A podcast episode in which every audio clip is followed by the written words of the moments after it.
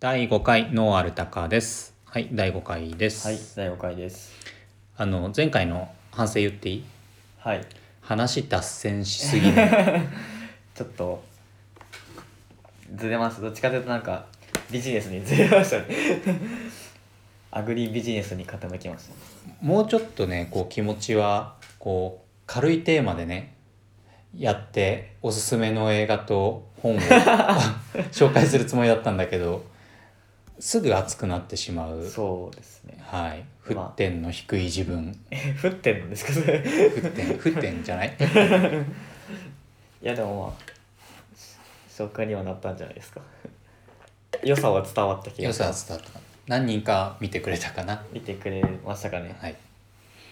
はい、じゃあ今日のテーマは何ですかえっと、個人型の法人と企業型の法人について話していこうかなと、まあ、ちょっとかん、まあ、ちょっと話すとうん個人型の法人っていうのはえっともともと、えっと、個人で農家農業をしてた人が、えっと、法人化したうん人のことを、まあ、個人型法人で企業型法人っていうのは、えっと、企業が農業を始めたうん企業型法人こうやってなんか違うのかなってのがえっと最近、えっと、僕の友達にも、えっと、いてどっちもいるんですよ企業のえ法人に入った人ーとうん個人の法人に入った人がいてなんかやっぱ違うなんか違うんですよ話を聞いてみてなん話かを違聞いうてみなって思てったってことうん具体的にはそのなんていうんですかね規模感とかまあそれはもちろんそうかもしれないですけどまあそれは投資投資金額がね金額は違うけどあとなんていうんですかね任される仕事の種類ほうが結構企業ってもう分かれちゃってるじゃないですか役割が役割がうんまあその例えば、えーえっと出荷関係とか、うんえっとまさに出荷作業あとまあ営業マーケティングで分かれるじゃないですかけど実際個人の法人は結構それをオールマイティにやってるみたいなうんがあってオールマイティにやってるっていうか何でもやらないと回らないんだ まよあまあ単純に言うとそうなかそもうしれそないうでそすうけどそれをなんかうんまあ僕たちは企業型のそうだね法人ですけど話してて違うなと思ってあこれ農家やんっていう あ一一農家の仕事をしてるんだなって思ってあ自分たちがねそうですそうですはいはいはいはいこれどう思いますなんか今の話聞いててそのちょっと農業の話じゃないけど大企業と中小企業の違いと同じだなって思ったの、ああはいえー自分が就職する時にこれは自分の親父に言われたんだけどやっぱり大企業に向く人と中小企業に向く人ってああはいいるのよはいでそれはやっぱり違いがあって大企業っていうのはある意味ではその専門職はいなんだよね例えば営業で入った人まあその新入社員の時は営業で入ったかは分かんないけど、うんまあ、配属が営業になって営業旗で歩いていくっていう人は営業の専門はいでも生産とかは知らないしうん知識としてあるかもしれないけど経験としてあるわけではないし、はいでもそれで回ってるだって専門が営業で営業の役割を任されていてやってるわけだから、はいそこで成績を残せばきちんとその会社は回っていくわけよ。まあ、他にもいますかねそうで逆に営業が専門なのに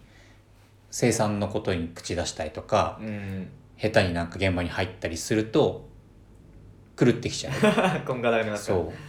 ていうのが多分大企業らはいなのよね。で中小企業は、まあ、規模にもよるけど本当にあの100人以下くらいの規模だと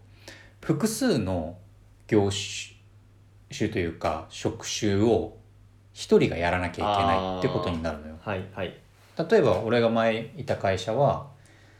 50人くらいの規模の会社だったんだけど自分は植物工場の栽培管理をしながら見学に来るお客さんとかの営業の一時対応をしてはいでその植物工場のコスト管理を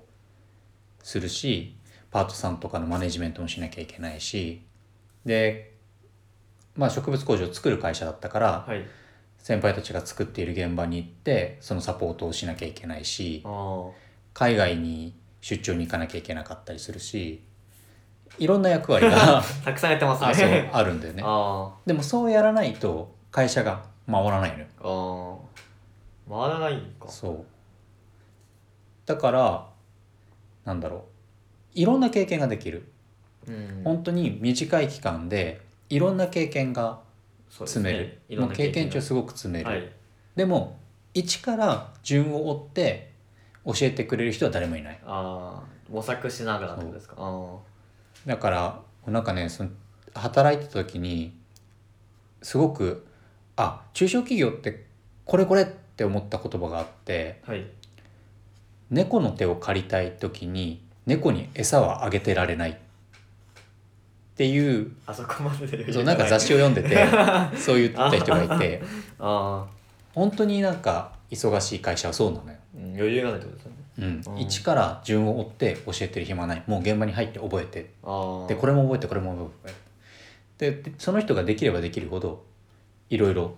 やらなきゃいけないことが増えていくああでも大企業だと特に新卒で入ったらもう順を追って教えてってくれるマニュアルがもうできてますもんそうねこ教育のマニュアルがねこでそれはすごくいいことだと思うねうん本当に基本的なところから一からの順を追って説明してくれるでもそれって会社に体力がないとそんなことはできないのよああそうですれだけ投資をしてくれてるわけだから はいでそれは一緒だと思う例えば企業型の法人はそれだけ企業としての資金力があるからはい規模を広げられるし、はいそれぞれを専門職にできて育てることができるうん方やね個人型の法人は、うんまあ、規模もちっちゃいし多分その法人を立ち上げた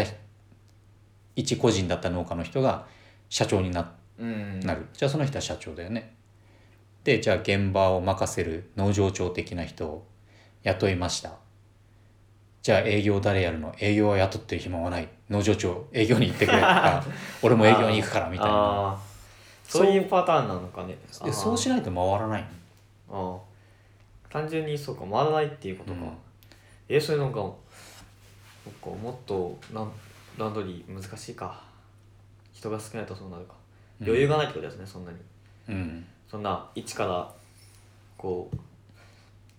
だんだんだんと、まあ、マニュアル作ったりしてやるうん時間がないってことですよね、あ結局一番金がかかるのは人件費だからあまあまあそうですそうよそれよっをぽどこうね余裕がないとなかなか営業専門の人を雇ったりとか、経理専門とかを雇うっていうのはうん難しいと思うよう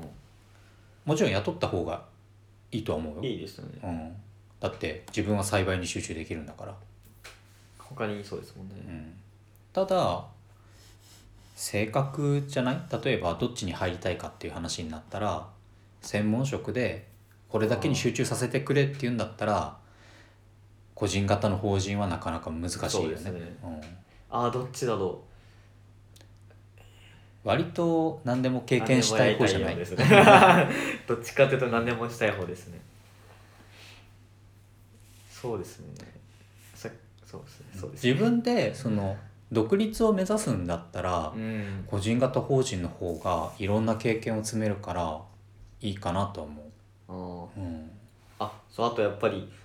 なんていうんですかね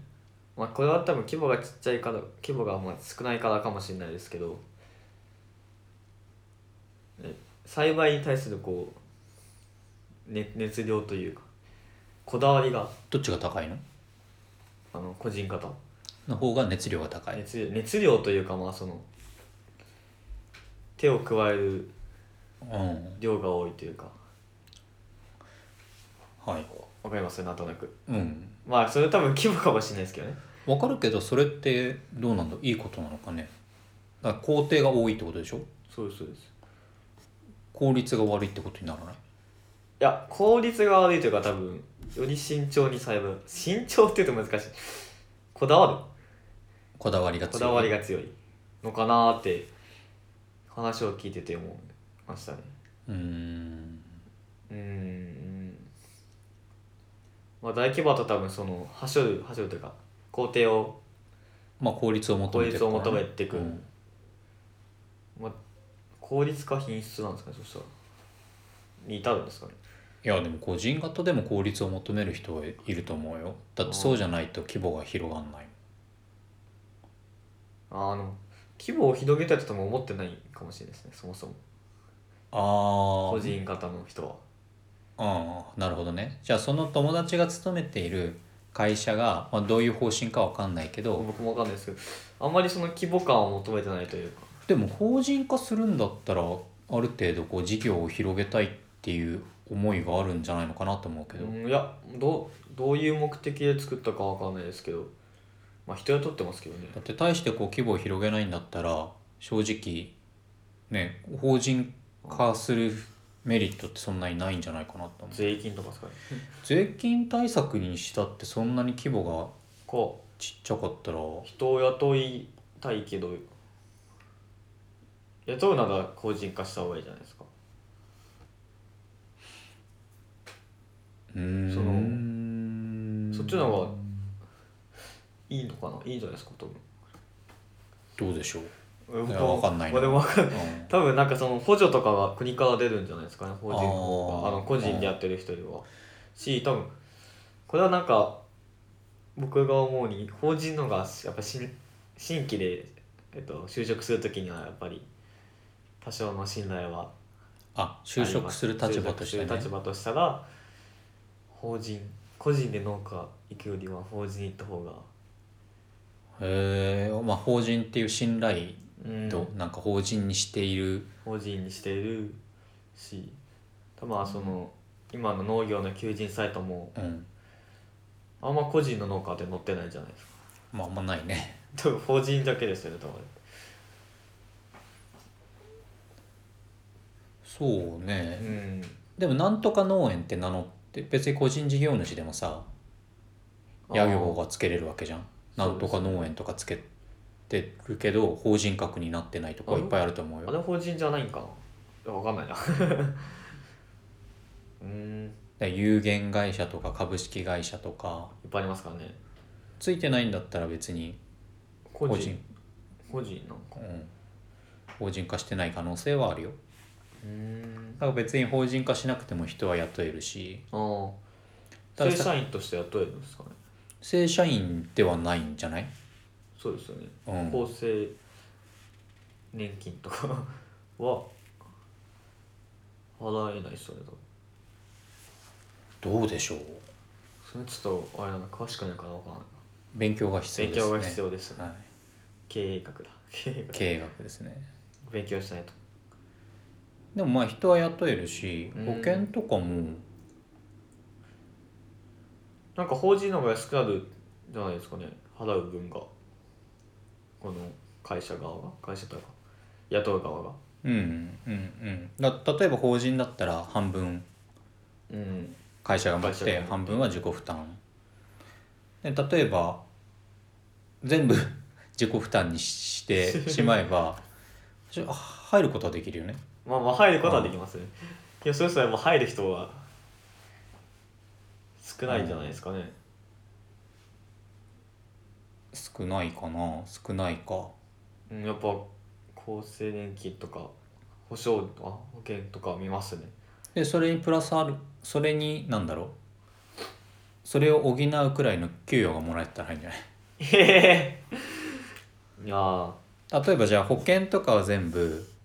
こう会社の方で、まあ、ちゃんとやっていてはい給与が月15万の人と給与がじゃあ25万あげるから全部払ってとあと保険とかはちょっと自分でやってくださいっていうのだとええどっちがいいまあ、そうか ええいや僕やってもらった方がいいなええじゃあ僕の友達とかちょっと特殊なのかなえどういうこと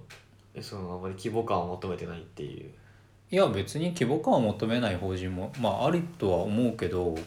ただそうなった時の法人化するメリットというかおって何なんだろうなって今思ああっそれちょっと経営の勉強したわけなのか、て、うん、法人のメリットがちょっとあれですねそうだねいまいちだからどれくらいの規模にした時にこう法人化すればうんメリットがあるのかその税金的にもその求人の面でもメリットが生まれるのかそうですねだから法人化するって、ね、それなりにお金もかかるし、はいうーんまあ、でも一定の規模に行ったらこう法人化した方がいいって言うじゃないですかあの農業だけじゃなくて他の業界でもその一定の規模がどこかだよねその農業ってどこなんですかね まあ多分収入だと思うんですけどね収入だろうね年商だろうね年商の話ですもんねどれくらいなんだろう5000万くらいあいやもうちょっと少ないんじゃないですか本当にああどうなのかでね、も個人の農家さんで2000万とか稼ぐ人は結構いるでしょうん多分あじゃあ5000万ぐらいなのか5000万くらいまあ1億目指すってなったら法人化した方こがれいいでねかいですね あーまああとまあ規模感を求めてなくても信頼を得や得や得やすい というか個個人よりかは法人の方がそれはあるだろうねで例えば融資を受けるにしても法人の方が融資額がでかかったりっていうのはあるから、大きいことをするんだったら法人化するっていうのはメリットはあるとあ思うあああそっかちょっとこれ勉強が必要でしたね友達に聞いてみたいじゃんどれくらいのそうで希すね望希望なのかで法人化してるのかしてないっていうかもしれないよあ実はしてない実実はしてない、 うんこれの話したんだけどなありえると思うけどこれあれだえ今は法人にいるわけじゃんなはいどうなの自分合うの法人なんだろう法企業型法人があ自分には合ってると思うのさっきの話だとだって個人型の方が合ってるかなっていうのもあったじゃんあ個人型の方が合ってんのかなーって思ってきました あでもどうなのかなうんいろいろやってみたいっていいうろいろやってみたい欲はありますねけど別に企業のと方にいるからそのできないわけではないじゃないですかうん別にある程度のことはその視野を広げればできる知識としては知ね識としてはできるかなってでもそれれはなんか前回の放送でも話したように経験が そう経験に勝るものはないっていうそうするとあれですねえ川崎さんどっちですか俺はつ中小企業の方があ合ってるあうん今ちょっと逆行したことをやってるけど確かにでも、うん、中小企業の方が自分は性格的に合ってるというかうんなんだろう大きい企業にいると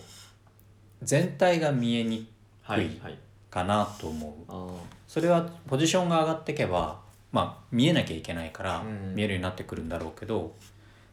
ただやっぱりねあの一社員としてはいそこまでそんな役職がすごい高いわけじゃなければなかなか全体像って見えにそうくでいすじゃんね。情報が入ってこないですかうねん、だからそういった意味では自分は自分が見える範囲の中であ仕事をしたいなっ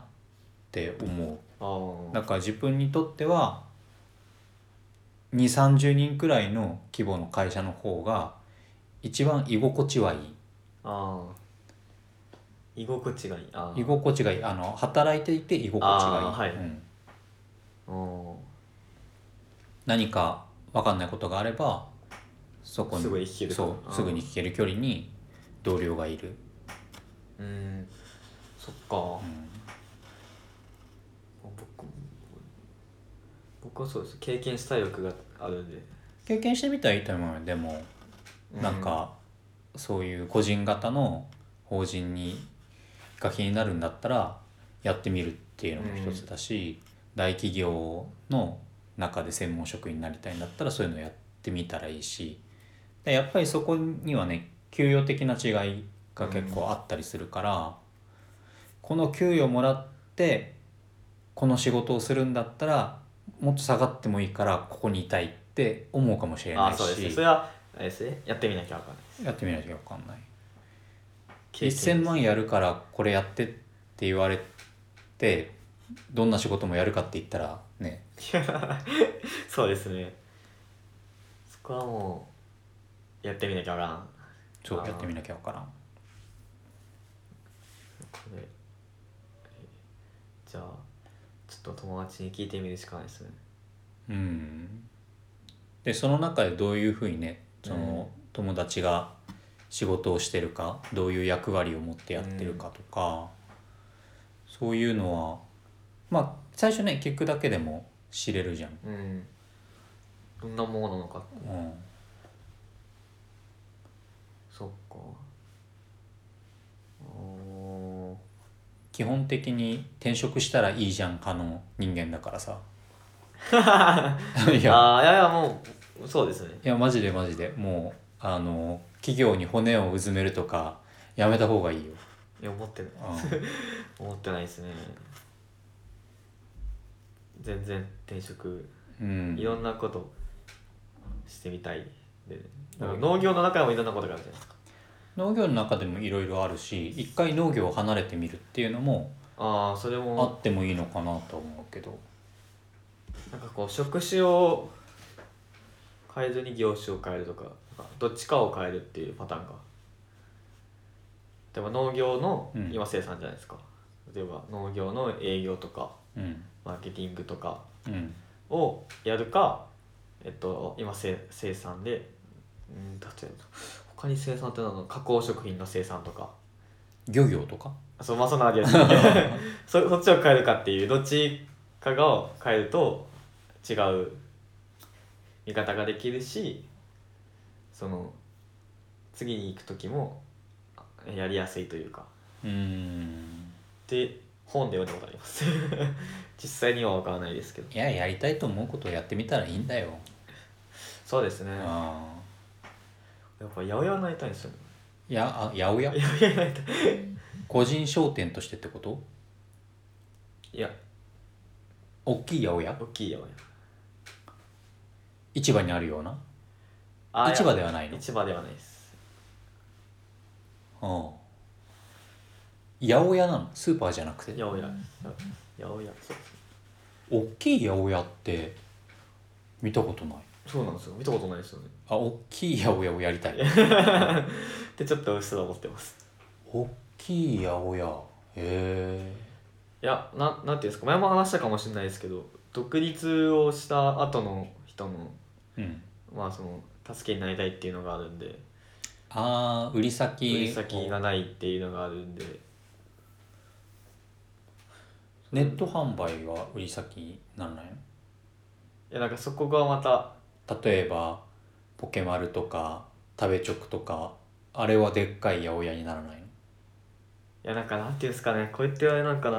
直接自分直が売り接たい自の分が売りたいああはい直接生産者と会ってそのその時に知れることってあるじゃないですか、はいで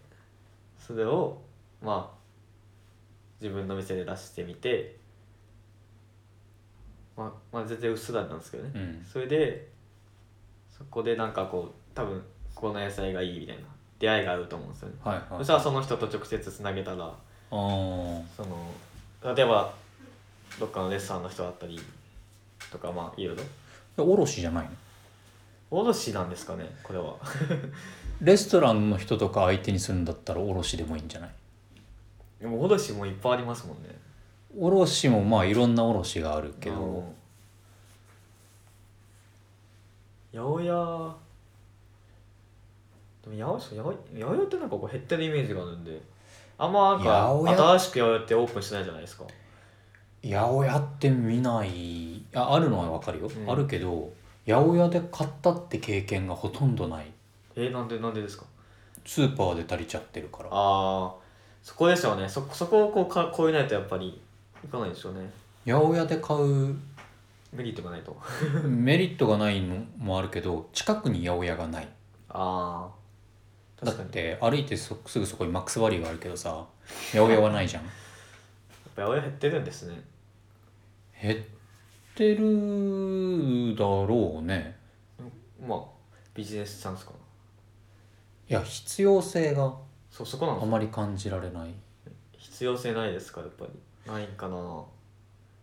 すもうまあ八百屋の強みって何野菜に詳野し菜いこにと詳しい直接お客さんと話せるでもそこそれかそうするとあれですねそこまでの規模で終わっちゃいますねうんけどまあなんか僕的には自分が説明できるものしか売りたくないんですよはいはいはいだからもうここに来て野菜ソムリエとかが必要かもしれないですけど、うんまあ例えばその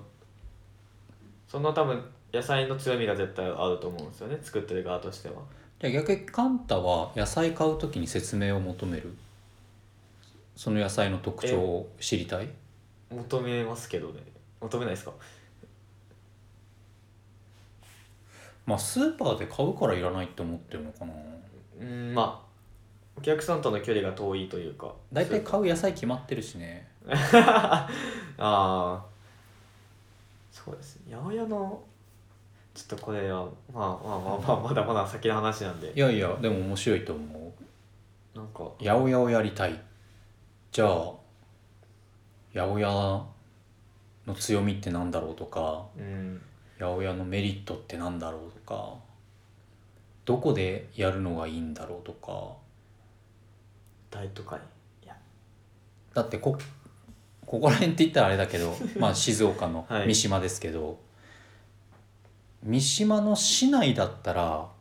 ありかもしれないけどこちょっと郊外に出ちゃったらまずみんな車だしねああでも住宅街にあったら買いません八百屋がはいっ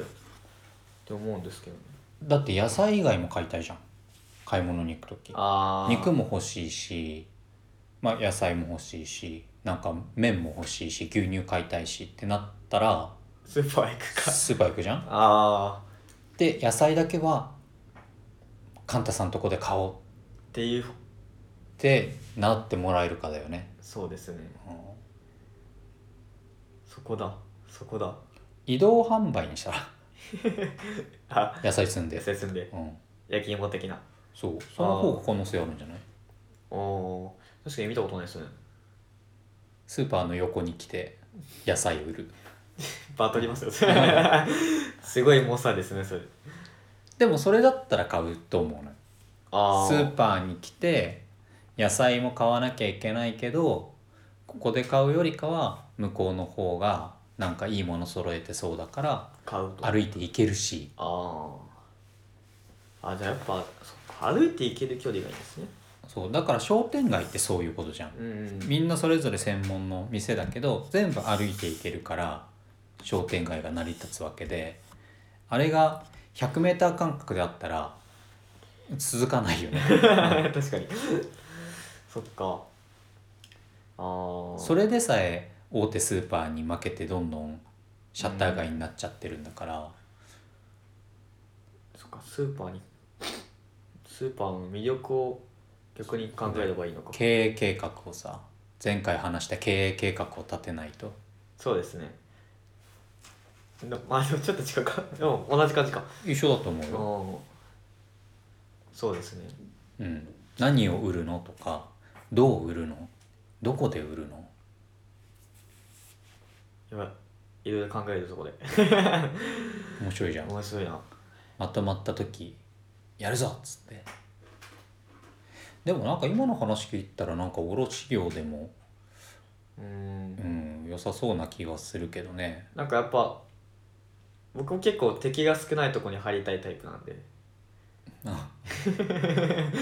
なるほどやまあそっちの方がなんかどっちか的にも減ってる方じゃないですかやばいやって卸も減ってるよえもうなんか減る率があどうなんかな俺しあんま詳しくないですけど結構減ってるんですかね減ってるって聞くけどねもうだって個人である程度流通できるようになってきてるしあーまあまあそっか必要があまりうんまあ卸も直専接属の卸がいますもんねそう直接もうなんだろう自分の経験から話すとはいレストランが直接生産者に会いに行くよねはいで気に入るじゃんはいでもこの卸さん通してくれた方がいろんなところを全部まとめて卸自分のとこに持ってきてくれるからここ通してねもう流通業者みたいになっちゃってる、ああ通しあそういうことかうん、ええだからもうレストラン側と生産者側でもう金額とかも折り合いつけちゃってであとはこの卸さんに何パーセント支払うかっていううだけの話になっちゃっている。ーん例もあるよね、まあ、もちろんその目利きがいて買い付けに行ってる卸さんも当然いるとは思うけど、そっちの方がいいな自分で行きたいですもん僕ううん、ーんじゃあもう卸と似てるなそうするとそっか直接生産者とつなげますもんねうん、生産者と消費者をつなぐ間が間が卸でしょ卸ですね大こんな時代だから生産者と消費者が直接つながれちゃうからつながることができるから別にいらなくなっいてらなくなってきちゃってはいるけどそんな中でもやっぱりこの人がいた方がっていう目利きになったらいいんじゃない卸の勉 強しながら勉強することがいっぱいあいりっまぱいありすまなすいやいいですねいいですねめちゃくちゃ話しとりましたねい やいやそれまでね 相変わらずねまあ相変わらずですいやでもね生産は今やってるわけじゃんはいで今流通の話じゃんはいで、まあ、プラスセールスの話これもう全部知ってたら強いよねそうですよね非常に、そうですねうん、全部知ってたい全部知った上で農家として独立したらめっちゃ強いと思うよ最強やんだから20代のうちに全部経験してさあいけるいけるいけるいや全然いけるでしょ21年 いやいやいやまだいやどんぐらい30歳まね、で残された人生があとど60のくらい歳か人生片手で数えても大丈夫ダメかうんやりたいことがあるんだったら本当ねどんどんやった方がいいしそれで転職するっていうのはなんかネガティブにやめるのはそうでおすねすすめはしないよ。会社の悪口を言いながら辞めていいくのはなんだろう残念だなって思うけど、うんポジティブに辞めてくんだったら全然確かにおいけいけって感じだけどねまあなんか僕的に帰ってきてもういいよって言われるやめ方はしたいんでわかりますあ次ーわかるよわかります このわかるよわかるけどわかるけどそれいはやた帰ってくるた高望みか なそんなうまくいかないかいややっぱり会社としてはさ投資して育った人がさ辞めてくっていうのはなかなかあこう苦しいものがあるからまあまあイメージとしてそういう嫌なやめ方はしたくないですまあ円満にね円満に今回はあれですね雑談になってしまいましたいつも雑談でしょ めちゃくちゃ雑テーマ今が更テーマが破壊された雑談になりましたねいいじゃんカンタが夢を語る会っていうのもああいいですね多分温かい目で聞いてくれてるリスナーさんがいっぱいいると思うよいっカぱいンタ君若い な頑張れっていっぱいアドバイスください応援してくれる人いっぱいいると思うけどねあーうん温かいリスナーさんばっかりだと思いますよそうですね皆さん温かいそういえばなんだ聞いてくれた回数100回超えてたっていう いつの間にか超えてたっていうありがとうございますですね嬉しいですね嬉しいですこんな雑談を100回も聞いて もらっているっていうめちゃくちゃ雑談ですけどはいめちゃくちゃ雑談ですけどいやでもまあねなんか未熟なところあるからさっきの経営の話とかもねなんか「いや違うよ」って「君たち違うよ」って言ってくれたりしたらねこっちも勉強になるかからこね、っちも勉強なんでそれでやってたのぜでひツイッターの方でねあのいろいろコメントをしてもらってバンバンお願いしますなんかおすすめの本とかねあ八あ百屋になるんだったらこれ読んでみなあそうと八か百屋の本ってないんですよんないだろう ね見たことないちょっとためになる本とかあったらぜひお願いしますリスナーさんに教えてもらって読むそうそうやってそうやって成長させてもらうっていうね若さを利用若してさを利用して若さ商若さ商売 え若さ商売なんか怪しい商売だよね、はい、いいんじゃないですかいや生かせるものは全てこう生かして自分の糧としてそう、ですねはい、次は川崎さんの夢も語っても僕の夢ですかじゃあそれはまたまたいつの日いつのか日にちょっと、入れましょうかお酒が必要かな、うんあそっか10回目ぐらいで10回目くらいにじゃあ飲みながら語ってみましょうかいいですねはいじゃあ今日はこんな感じではいはいじゃあまた来週さようならまた来週さよなら